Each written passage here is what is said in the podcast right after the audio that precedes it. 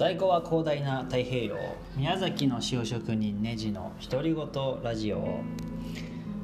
今日が終わる前になんとか収録をするというのが、え日課になっております。時刻は23時36分。今日が終わります。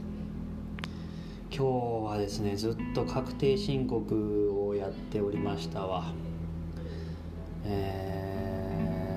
とりあえずもう貯めておいた領収書をあれこれ分けて、えーこれはどこに入れればいいんだっていうかと何で計上するもんなのかと、えーまあ、僕は個人事業主の、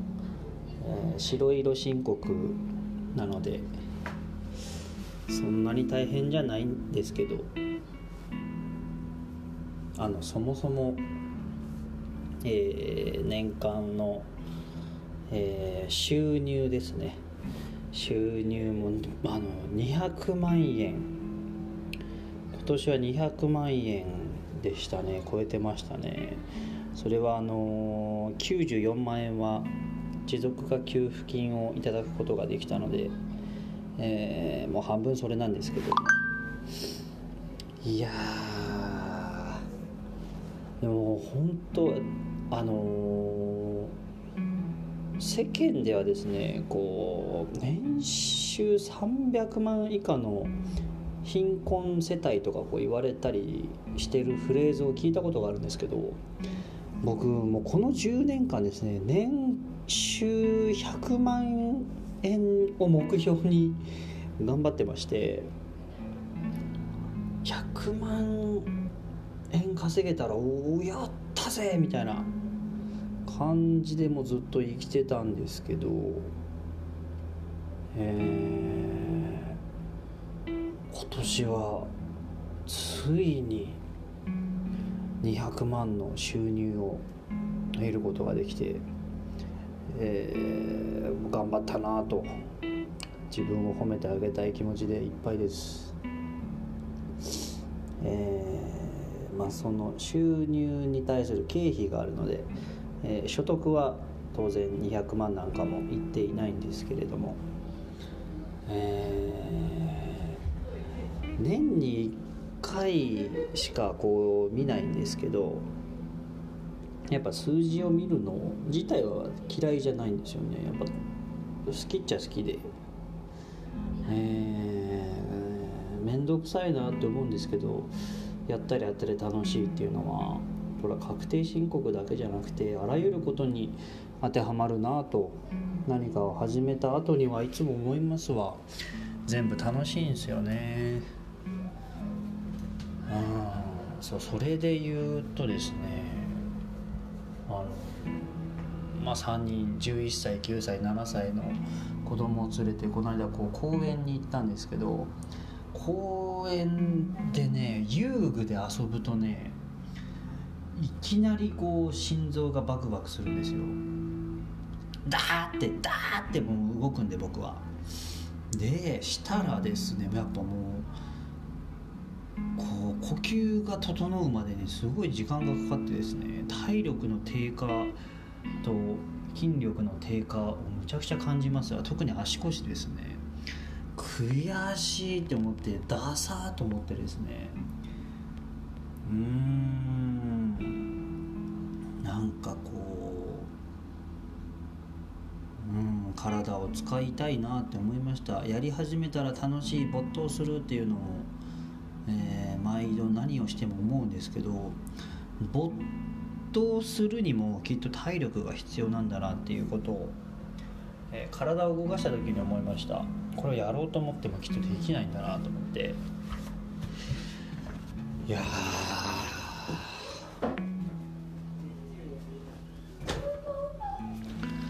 そんな感じで今日は確定申告を頑張っておりました。えー実はまだこう終わってないんですけども何かこうやらなきゃいけないことがあるとですねなかなかこう心がモヤモヤして焦って焦焦ってもいないんですけどなんかそればかりにこう心を奪われてすっきりしない気持ちが続いたりしますね。いやもう根がむちゃくちゃ真面目なのでね真面目なんですよ。ていうかもう生真面目ですね。